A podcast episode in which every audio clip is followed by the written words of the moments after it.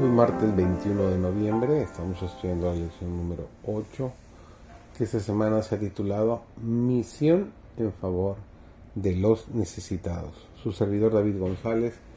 Nuestro título del día de hoy es Refugiados e Inmigrantes. Nuestras iglesias tienen que hacer una obra de la cual muchos no tienen idea, una obra apenas iniciada. Dice Cristo porque tuve hambre y me disteis de comer Tuve sed y me disteis de beber. Fui forastero y me recogisteis. Estuve desnudo y me cubristeis. Enfermo y me visitasteis. Estuve en la cárcel y venisteis a mí. Lo describe el Evangelio de San Mateo, el capítulo 25, los versículos 35 y 36. Algunos piensan que todo lo que se espera de ellos es que den dinero para estas obras pero están en un error. Se le requiere de todos un servicio personal de acuerdo a sus fuerzas y oportunidades. La obra de atender a los menesterosos, los oprimidos, los dolientes, los indigentes es la obra que cada iglesia que cree la verdad para este tiempo debiera estar haciendo desde hace mucho.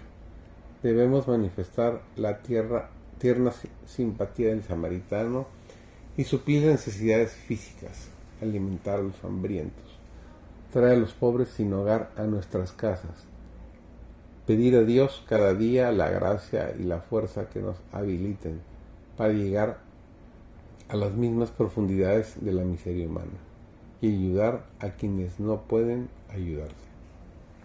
Cuando hacemos esta obra encontramos el momento oportuno para presentar a Cristo crucificado.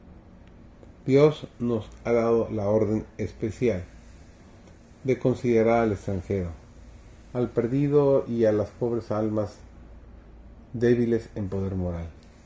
Muchos que parecen enteramente indiferentes a las cosas religiosas anhelan de corazón descanso y paz.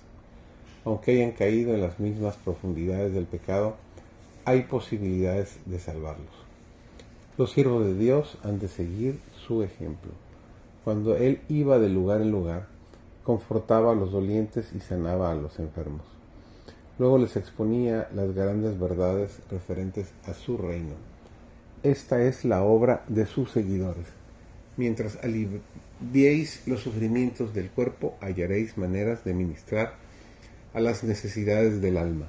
Podéis señalar al Salvador levantado en alto y hablarles del amor del gran médico que es el único que tiene poder para restaurar. Cristo por nuestra causa se hizo pobre, para que nosotros mediante su pobreza fuésemos enriquecidos. Hizo un sacrificio a fin de poder proveer hogares a los peregrinos y extranjeros que en este mundo buscan una patria mejor, es a saber, la celestial. Será posible que los que han sido objetos de su gracia, que esperan ser herederos de la inmortalidad, rehúsen e incluso manifiesten mala voluntad cuando se les propone que compartan sus hogares con los necesitados?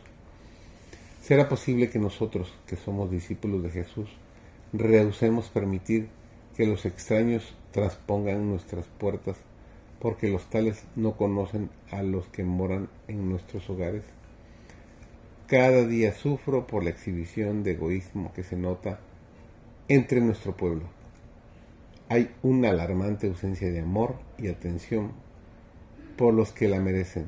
Los ángeles están esperando para ver si vamos a aprovechar las oportunidades que están a nuestro alcance a fin de hacer el bien. Están esperando para ver si vamos a bendecir a los demás.